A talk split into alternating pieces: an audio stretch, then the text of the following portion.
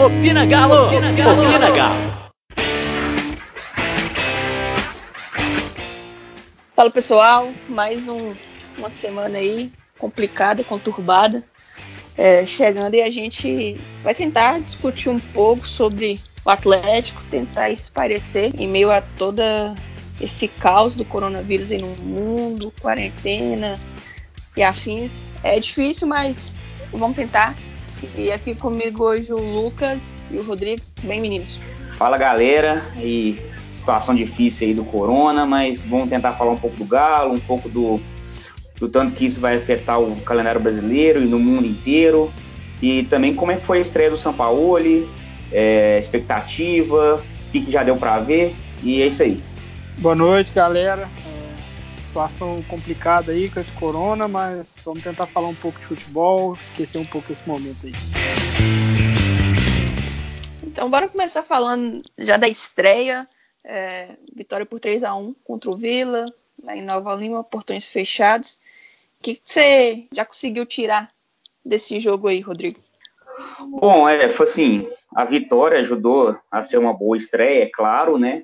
Mas o, o, que a gente, o, que eu gostei mais de ver, talvez o resultado, é lógico que não é tão importante assim quando a gente fala em evolução de equipe. É, mas assim, já deu para ver muita coisa que o São Paulo é, gosta, o São Paulo usou nos outras equipes.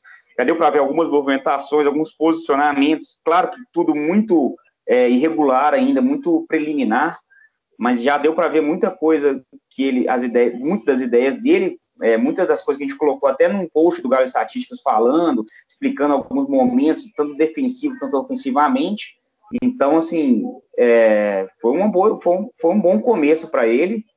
E, é, assim, eu acho que o mais interessante foi isso mesmo, foi observar as ideias dele. O resultado foi bom para dar uma animada na galera também. Ô, Lucas, na hora que saiu a escalação, muitos, inclusive eu, meio que questionaram aí a escolha do São Paulo pelo de Santo e o Ricardo Oliveira juntos.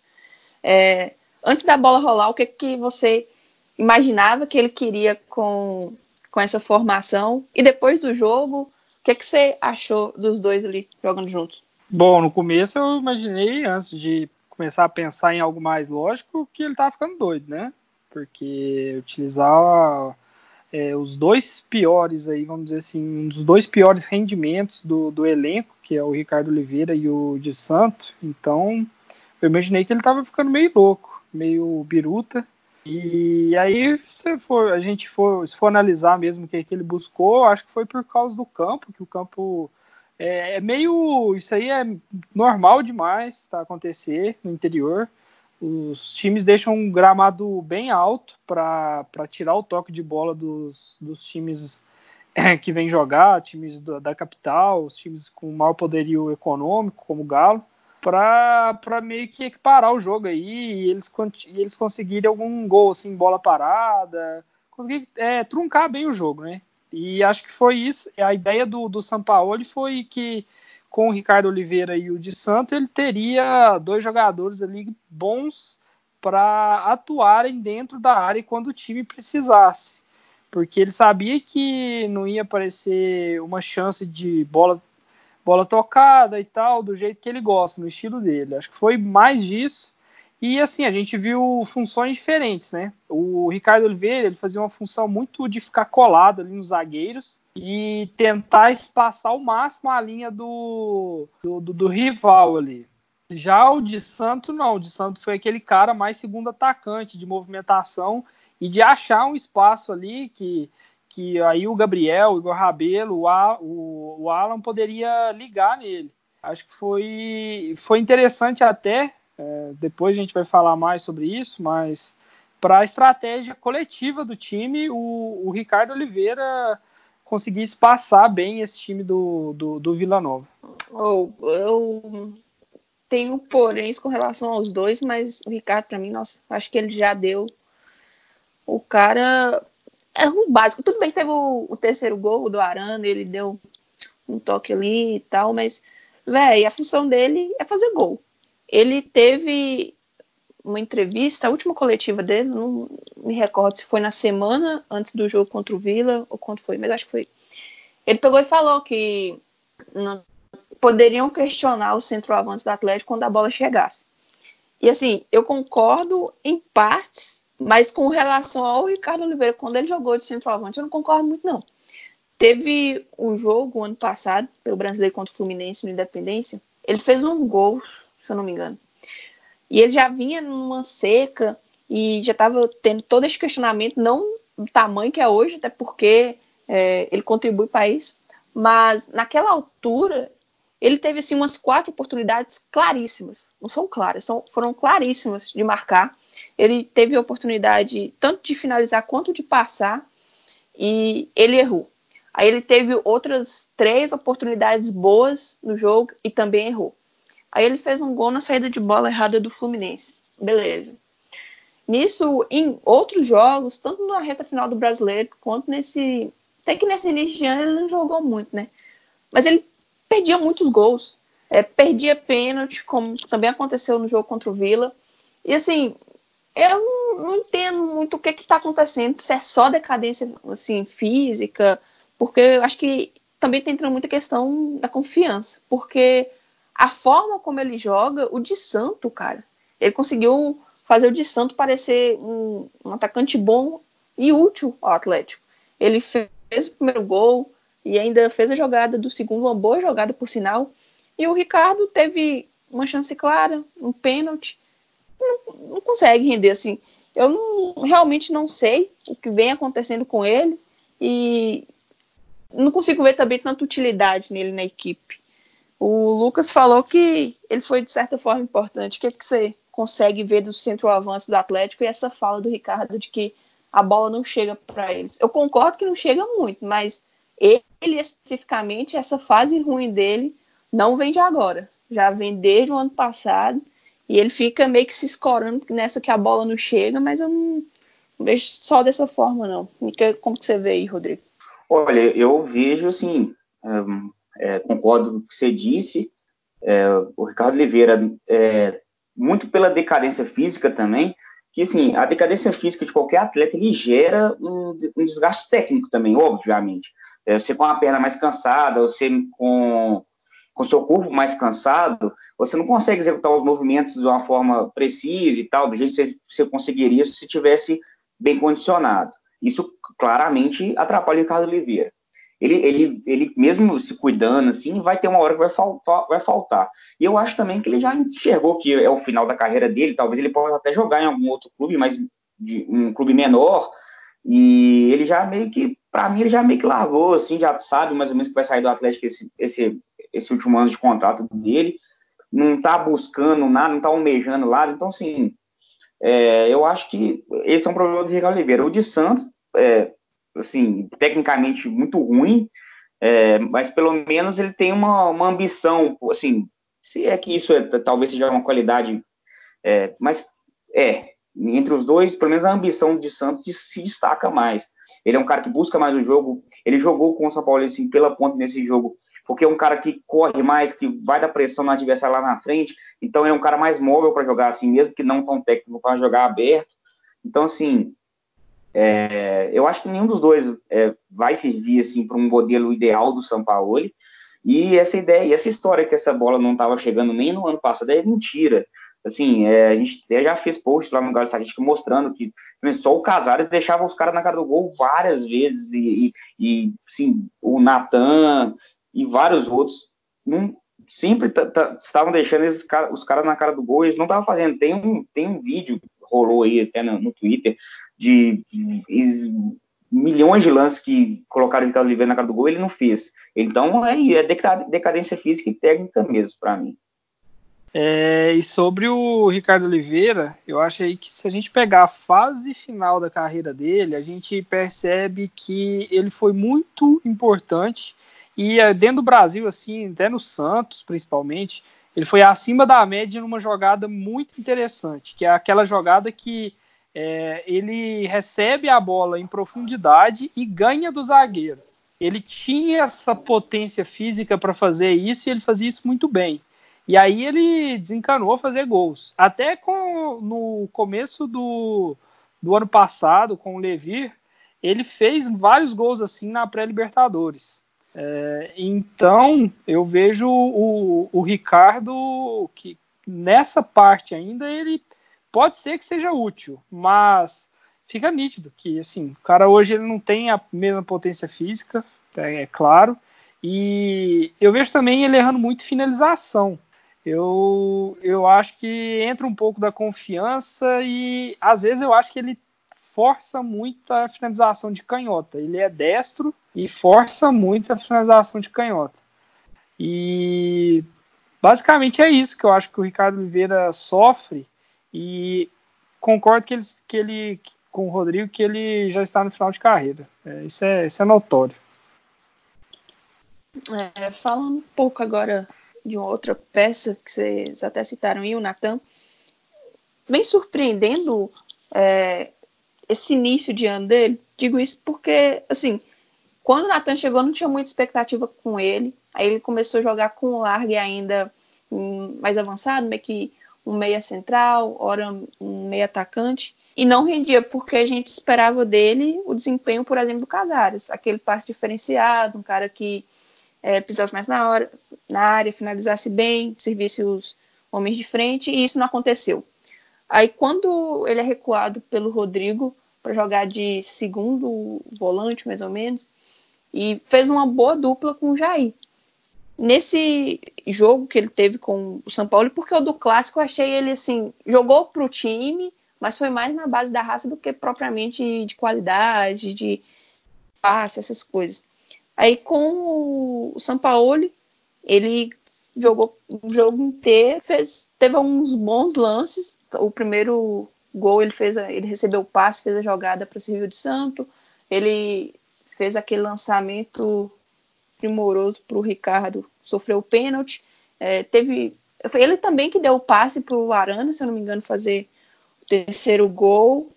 Conseguiu se movimentar bem, finalizar, tal. Como vocês conseguem enxergar o Natan, se tiver futebol ainda, nesse 2020 do Atlético. Eu digo isso porque fica você olha para ele e fala assim, o cara rendeu melhor de, na volância. Aí você olha tem o Jair, o Alan, o Blanco pode voltar e a especulação aí de um outro volante que seria o Léo Senna. Aí você olha para o setor de criação, o Casares voltando, ele não conseguiu render por ali. Como vocês conseguem enxergar o Natan para ele se encaixar nessa equipe do Galo do São Paulo? Bom, então, eu, eu vejo o Natan, a primeira característica dele é que eu acho que ficou bem claro foi que quando ele começou com o Largue, ele começou aberto pela esquerda. E ele não ia bem nesses jogos. É, às vezes um meio ali caindo para a esquerda e às vezes vindo mais pela ponta mesmo. E ele não foi bem. É, ficou claro que é, ele é um jovem, né? Tem que ficar é, muito claro nisso também, que é um jovem e quando o jogador ele não está pronto e a torcida tem uma expectativa errada com ele, é, fica, fica meio que, que taxado como contratação que deu errado e tudo. Mas a gente vê aí vários casos no futebol que quando você tem paciência, que o cara consegue é, trabalhar e entender o, o, que o treinador pede com o tempo, ele vai, ele vai render e vai mostrar o que ele é, o, o futebol dele com o tempo. E o, o Natan, pela característica dele, nos primeiros jogos, quando ele começou com o Largue, ele vinha muito aberto e isso exigia uma velocidade que ele não tem. E aí vem aí, vamos dizer, o renascimento dele no, no Galo quando ele é recuado. E quando ele passa a jogar alguns metros atrás, que o pessoal pensava que ele era um meia, um camisa 10, e para jogar bem avançado, é, ele começa a render mais. Por quê? Porque antes ele precisava de velocidade para girar e, e, atacar, é, fazer um drible, alguma coisa, porque ele recebia numa zona muito movimentada, é, muito com espaço curto, que tem muita gente para marcar e tudo. Quando ele joga mais atrás, ele já consegue ter espaço, ele já consegue ter uma visão melhor do jogo, porque ele não, ele não recebe a bola de costa. E o Natan dá para ver que ele é um jogador bem técnico, né? É, ele não é um jogador assim que tem uma técnica ruim e pode pode ser que ele seja uma peça útil. Eu considero o Natan, não considero ele um jogador que vai ser titular, mas eu acho que ele vai ser um jogador útil até pela polivalência dele. Ele já jogou de primeiro, segundo e terceiro homem de meio. É, contra o Vila Nova ele foi ali uma espécie de segundo ou terceiro homem de meio campo e, e o São Paulo vai usar aí um esquema com três meias. É notório, a maioria dos trabalhos dele ele usa três meias. Ele gosta de ter superioridade na, no, no meio campo, então no mínimo três jogadores ali no meio. E o, o Natan ele tende a, a ser bastante utilizado. Foi bem no jogo, mas ainda falta o, o Natan desenvolver algumas coisas, é, finalização. Às vezes ele, ele é muito intenso e, e não guarda tanta posição. Mas eu acho que com, com o São Paulo ele pode evoluir. Mas novamente não acho que ele vai ser titular. É, eu, acho também que ele não vai ser titular, concordo. Assim, o Natan ele tem ele tem algumas dificuldades, igual o Lucas falou, jogando mais avançado, não foi tão bem assim, porque ele é um cara que ele não, não, não tem o, ele não foi, nunca foi, o, nunca foi aguçado nele é, a recepção de bola, o posicionamento corporal na hora de receber a bola entre linha, ele nunca foi esse jogador, assim, então acredito que vai faltar isso nele jogando mais à frente, por isso que ele sempre destacou mais vindo de trás, com espaço, igual o Lucas também falou. E, e assim, e, é, e, não é um jogador rápido para atuar sendo lançado na ponta ou sendo lançado por dentro. Então, assim, e, e ele vai ter que ser vai ter que, ser, vai ter que mudar muito para mostrar que, assim, que é um titular absoluto com o Sampaoli. Não estou falando que o Natan é ruim, o não é ruim, ele tem habilidade, ele é um cara é, inteligente para jogar, faz bons lançamentos, mas jogando vindo de trás. E, e, e, assim, ele também, agora com esse jogo no São Paulo contra o Vila Nova, ele até arriscou mais, mas ele sempre foi um cara que arriscou muito pouco. Um cara que recebia muita bola e voltava para trás, tocava de lado, um cara que tem medo um pouco de arriscar. E o Sampaoli é, exa é, exatamente o contrário disso. O Sampaoli pede para todos os jogadores arriscar o passe, arriscar a quebra de linha. Então, assim, é, ele é o, o, um, essa característica ele é oposta que o São Paulo gosta. Então ele vai ter que ser um cara que vai ter que arriscar mais, vai ter que arriscar o passe na entrelinha, vai ter que não só tocar de lado, vai ter que tocar para frente. Então, assim, ele é um jogador que é da gente se observar como é que vai evoluir com o São Paulo. E tem que pensar, para mim, que assim, quando falo de Natan, a primeira coisa que eu penso, o Atlético vai comprar ele em julho do Chelsea? O Atlético vai pagar o Chelsea para comprar ele em julho? Será que é um jogador que vai valer em julho? É, agora a gente não sabe com o coronavírus, mas em julho acaba o contrato do Natan, sei lá, ele vai, ele vai voltar pro, pro Chelsea. Então, para que, que você vai insistir com um cara titular que talvez você não vai ter no elenco mais no final do ano? Então, sei lá, tem que pensar nisso aí também. Esse ponto aí é, é interessante, porque até essas contratações que foram pedidas para São Paulo, zagueiro, meia, atacante, é, meio que agora fica tudo parado, porque como é que você vai contratar? Porque vai onerar a folha, você vai ter que pagar também é, a transação.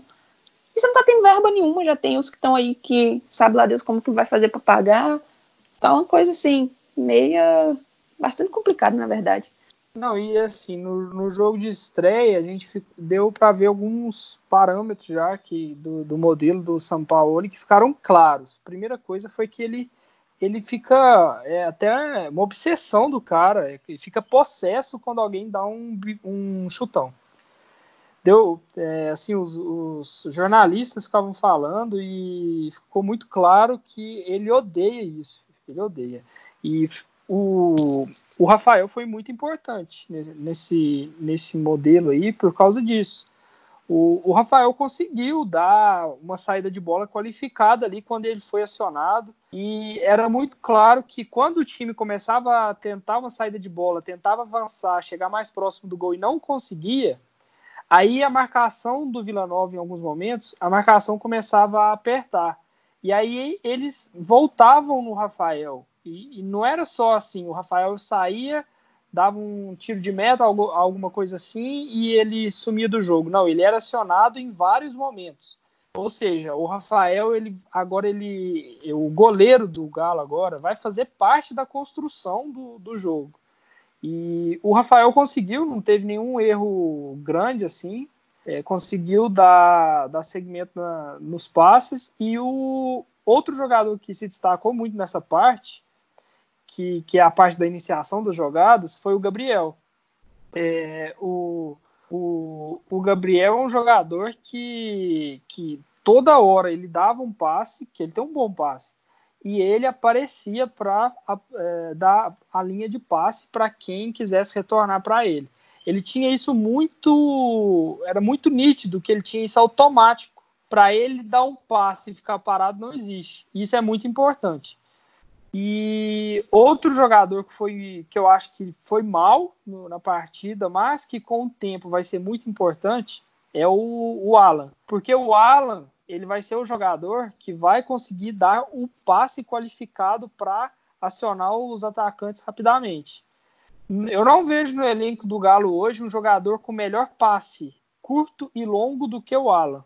É, o, o Casares tem um ótimo passe, mas ele não é um especialista assim no, nesses passes tão milimétricos em, em, em passes longos.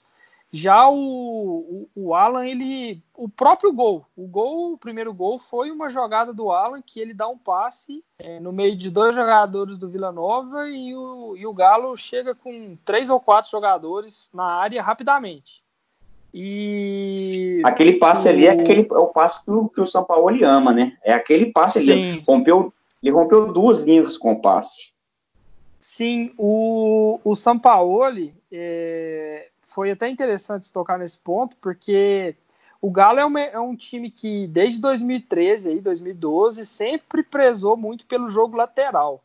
Era aquele jogo que saía a bola saía ia para os pelas laterais para criar algo para chegar dentro da área. E, e, nesse jogo foi ficou claro que o, o, meio que se inverteu. Eu acho que a maioria das equipes hoje elas marcam pensando nesse jogo lateral. Vamos, vamos anular os lados do campo do rival. E o, e o Sampaoli fez alguns mecanismos ali para tentar criar umas jogadas por dentro. Uma jogada que foi, ficou muito claro para mim foi o Guga. O Guga, ele, ele junto ali o Gabriel, o Alan, o, o Rabelo e o Rafael, ele foi o, o, o, mais próximo ali da saída de bola. Ele não foi aquele lateral espetado, ele ficava mais centralizado, que eles chamam de lateral interior. E quando ele ficava ali, às vezes ele fazia um movimento muito interessante que era sair de. Ele, estava, ele ficava mais centralizado e abria rapidamente para a lateral.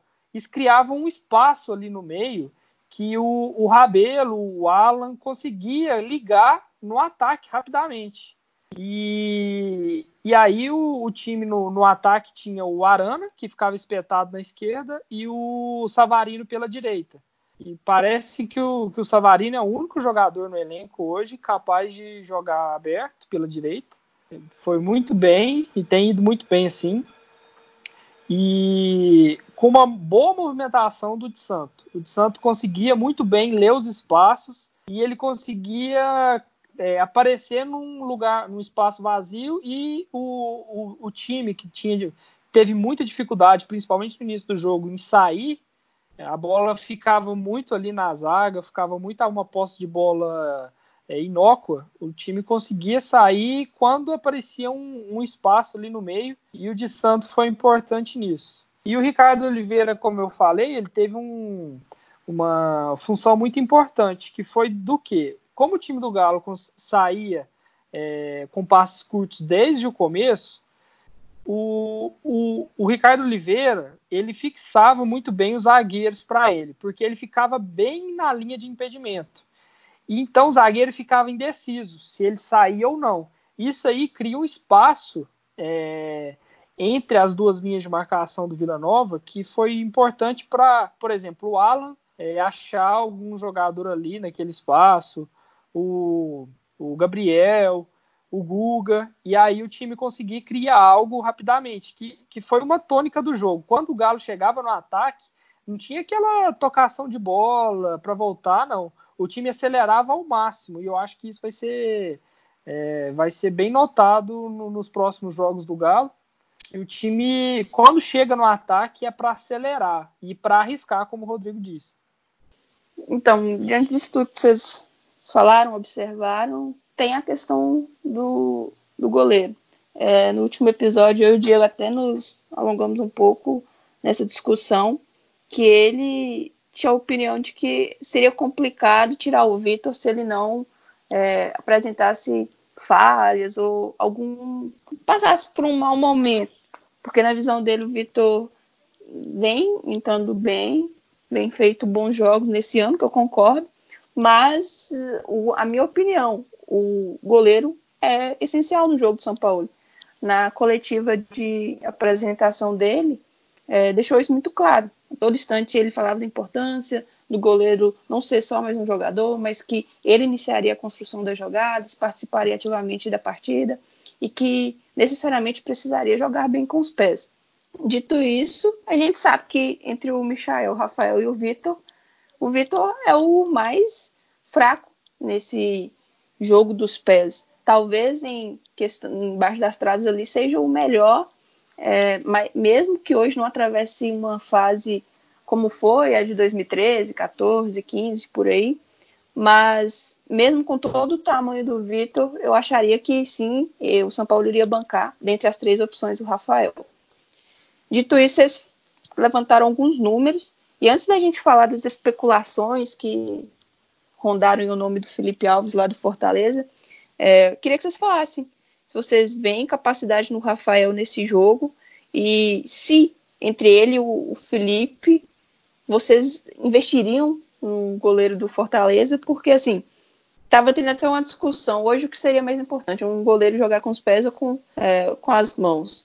No jogo do São Paulo, eu acho que ele preza mais pelos pés. Talvez por acreditar que o time deles vai ser ofensivo, que chegará poucas bolas lá para o goleiro. Não sei. Eu não investiria no Felipe, não. Eu realmente acho meio. Sei lá, porque na situação financeira o Atlético tá. Acabou de chegar o Rafael. Você pegar e investir no Felipe Alves, tipo assim, qual o nome, qual as apresentações que o Felipe teve que justificam de fato se investir 10 milhões de reais, se for o que estava especulando. E até por nome, a gente sabe que essa questão de goleiro no Atlético é complicada. É, a gente deu uma estancada com o Vitor, mas já sofremos bem com goleiros assim meio que desconhecidos de uma temporada só. O que, que vocês acham dessa posição de goleiro no Atlético com o São Paulo? Olha, é, é, o, primeiro só para ressaltar os números do, do jogo do Galo 3x1 Vila Nova, o, a gente faz é, esses recolhimentos de dados dos jogos desde 2017, quando criou o Estatística. E o Rafael bateu o recorde de, de passes de um goleiro desde que a gente começou a anotar esses dados. Assim, foram 41 passes certos e um errado. Ele errou um passe, é, que eu nem lembro como foi esse erro. Mas, enfim, é, já é uma coisa, já mostra o estilo do São Paulo, não só talvez um pouco da qualidade, é, pouca qualidade do Rafael, que também não é um goleiro que nunca teve, ele, o Rafael nunca foi instigado a trabalhar com os pés por nenhum técnico no Cruzeiro. Então, com certeza, ele é um, vai ser um cara muito cru com os pés ainda, como o Vitor é também, como o Vitor foi a carreira dele, nunca foi estimulado, e o Largue começou a estimular isso nele, e talvez ele tenha saído até bem em um certo momento, é, a, habilidade, a habilidade, isso a gente pode ver que não, não é o forte do Rafael também, aquela habilidade de dominar, já é, indo para o lado que vai tocar. Então, assim, é, se o São Paulo exigir um goleiro mais habilidoso, aí a diretoria vai ter um trabalhinho, porque vai ser caro, igual assim, vai investir 10 milhões no goleiro do Fortaleza, que tá, assim, que, pela minha ótica, nem é tão bom assim, nem com os pés, nem com a mão errou muito né, nos dois sentidos com o HC lá no Fortaleza. É, teve muitas falhas. Ele, ele, foi, ele foi o goleiro que tomou aquele gol, se não me engano, foi aquele goleiro que tomou o gol do Patrick. Saiu jogando errado e o Patrick fez quase no meio do campo de, de canhota contra o Fortaleza ano passado. Assim, não, não, não vejo necessidade de trazer ele, mas eu acho que vale a pena instigar o Rafael, o Vitor ou o Michael a trabalhar com os pés e o São Paulo, daqui a um tempo, fazer uma avaliação se vai ser necessário mesmo contratar um goleiro ou não. E eu acredito que primeiro tem que ser trabalhado com os que estão aí. A questão do goleiro, eu acho que é, o, o São Paulo quer alguém pronto agora. E o Rafael, mesmo sendo bom com os pés, ele não é o que o São Paulo exige, ele não está no nível exigido. E também tem uma, uma notícia muito ruim para o Vitor, né? Que eu acho que o Vitor não tem. Assim, o Vitor não tem capacidade nenhuma para jogar com os pés. É, o Vitor é aquele cara que quando ele pega a bola com o pé assim, ele é, dá para perceber que ele é meio durão para tocar, é, para girar, então eu não vejo o Vitor com essa capacidade.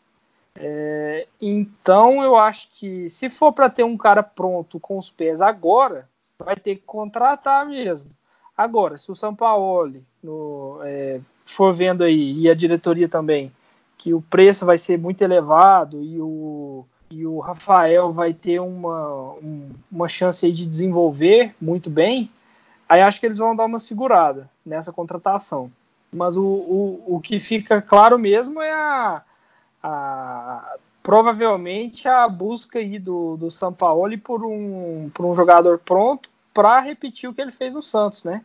Que o Vanderlei era um titular indiscutível e ele foi, trouxe o, o goleiro do, do Ceará e, e, o, e ele assumiu a posição a partir do meio do ano. Eles se revezavam no, é, até o meio do ano foi basicamente um revezamento entre os dois e depois ele assumiu a titularidade.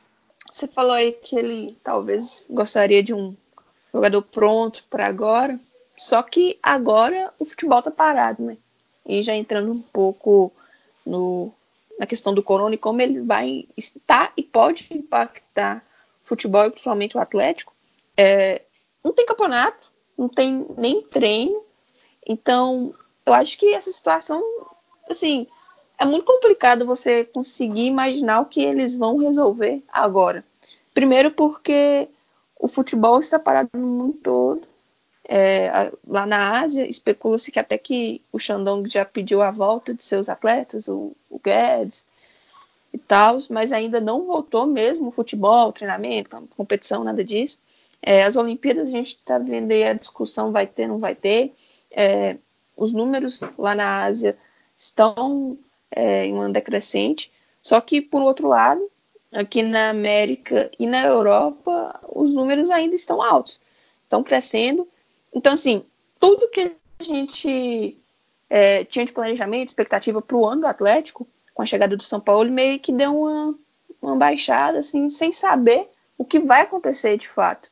É, Especula-se que o momento que o corona vai dar uma estagnada, começar a cair, tudo vai começar a normalizar a partir de setembro. É o que, que o, o ministro lá da, da saúde falou, que abril, maio, é, deve ter um, um boom ainda de casos. Aí em junho, final de junho, junho sendo otimista.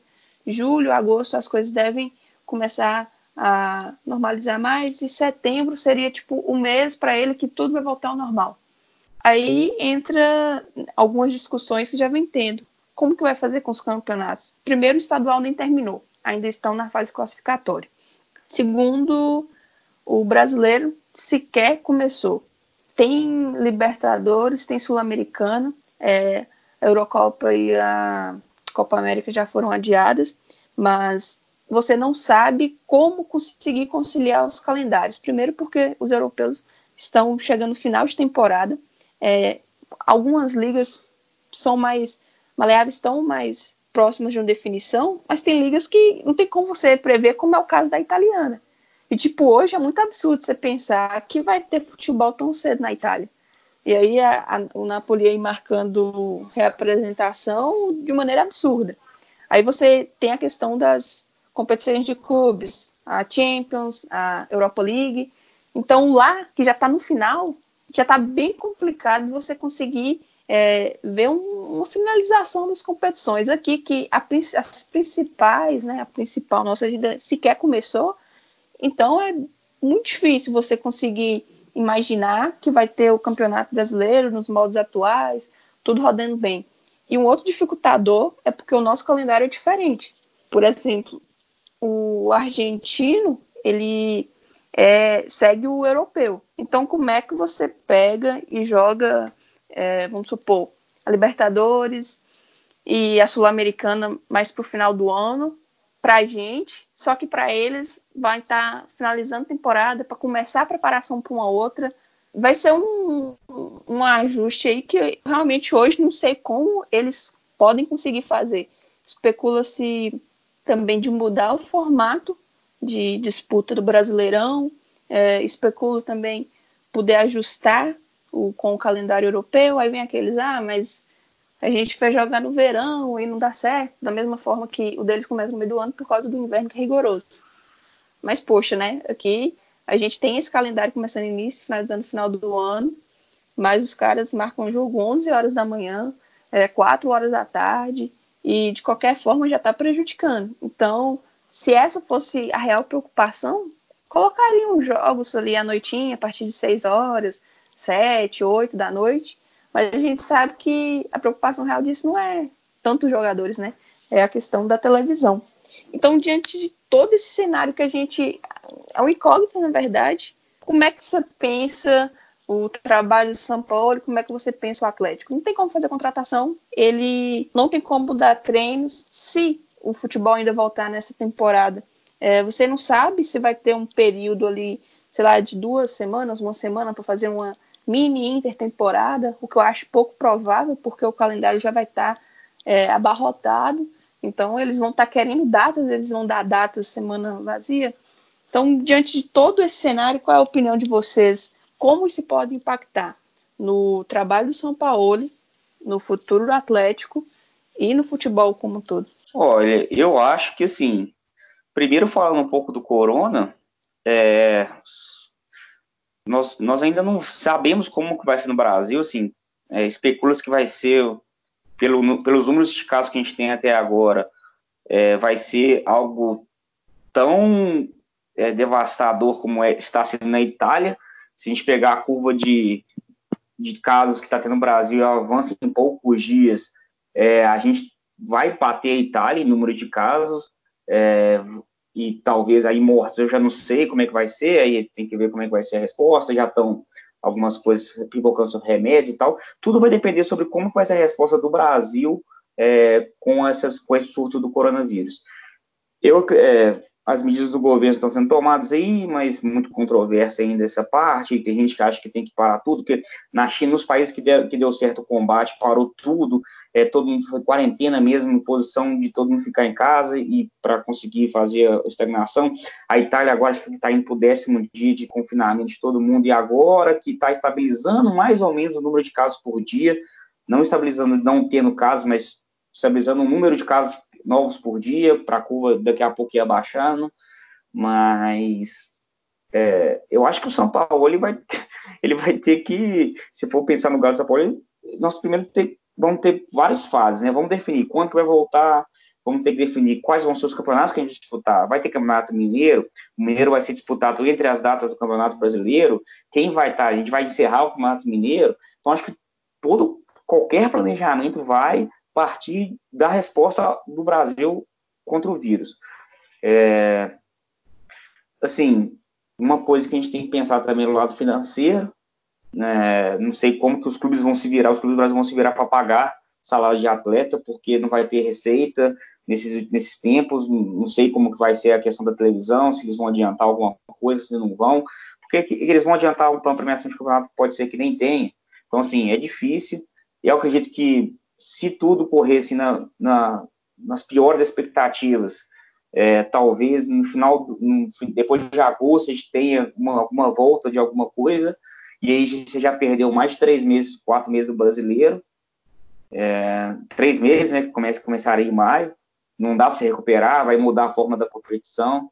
Então, assim, eu acho que, eu acho que o São Paulo não está nem pensando em nada, talvez esteja pensando um pouco de time, mas de planejamento não tem como fazer nada agora, até porque a gente não sabe como é que vai ser a evolução de casos no Brasil. Então, assim, para mim, isso aí tá totalmente parado. Talvez o São Paulo esteja nem pensando no time do Atlético nesse momento.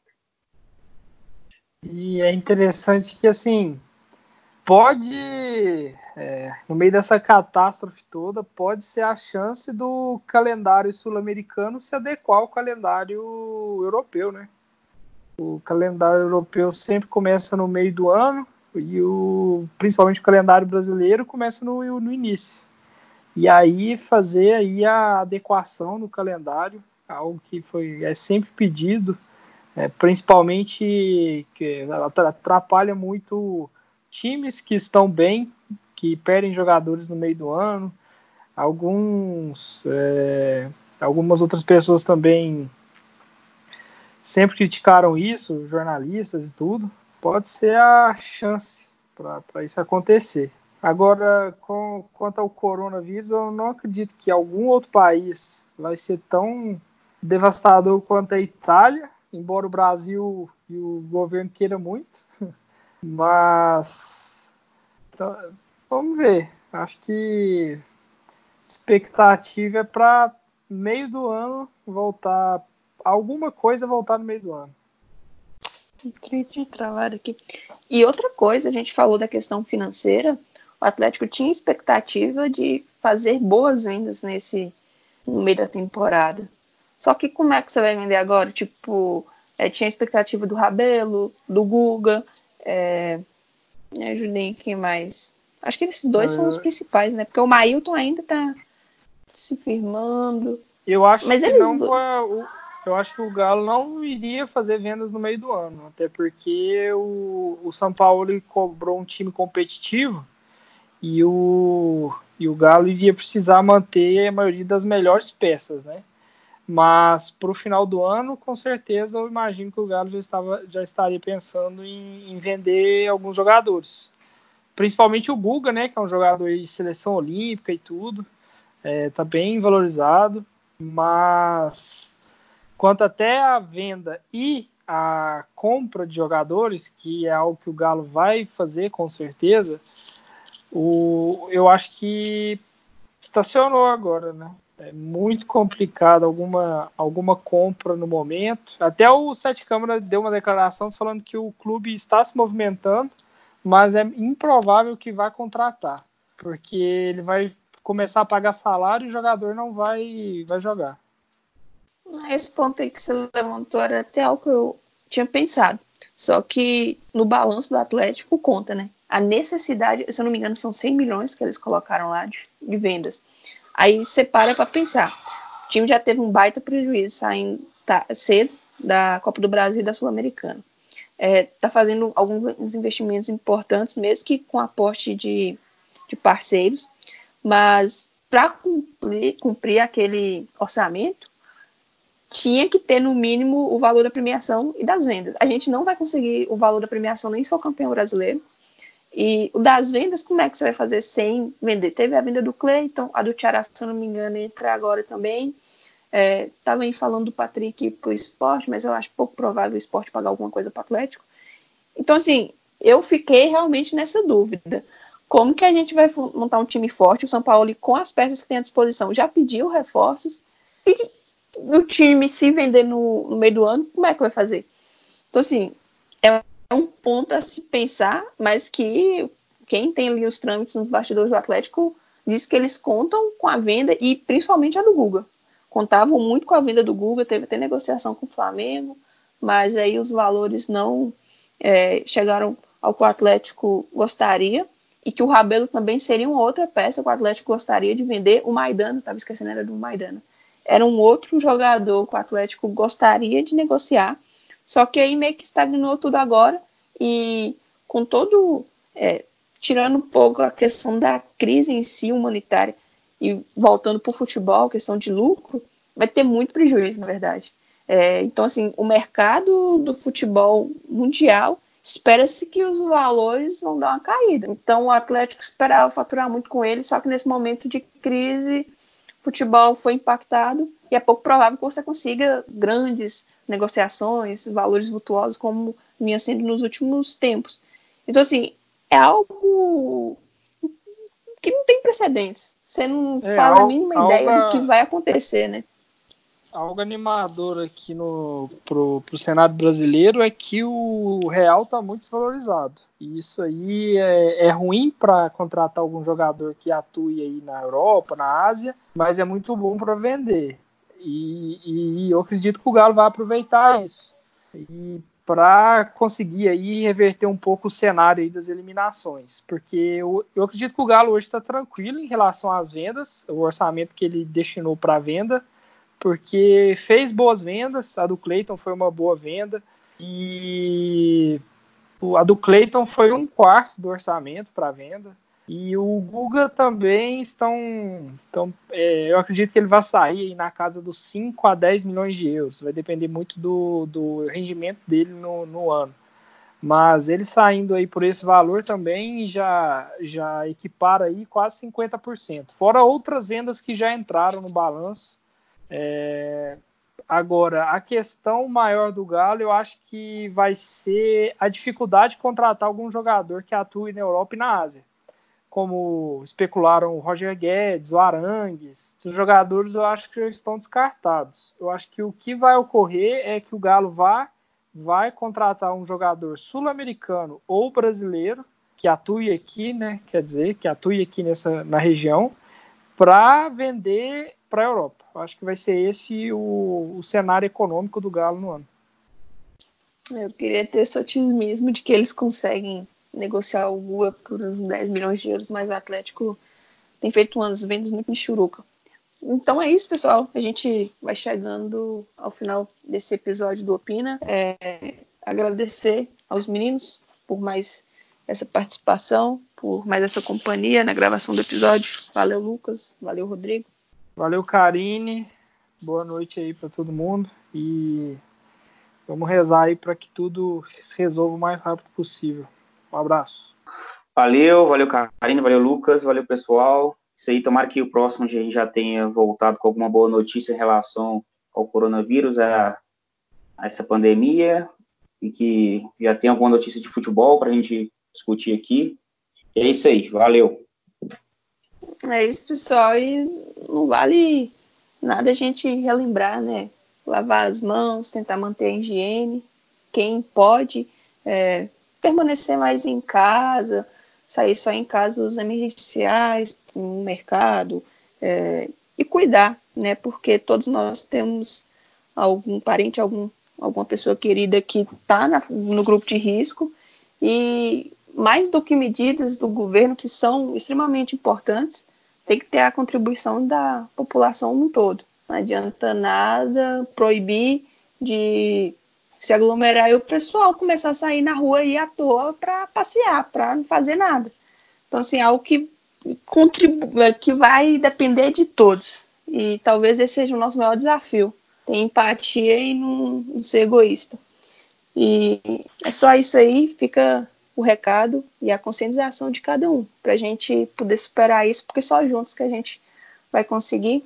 E até a próxima. Opina Galo! Opina Galo!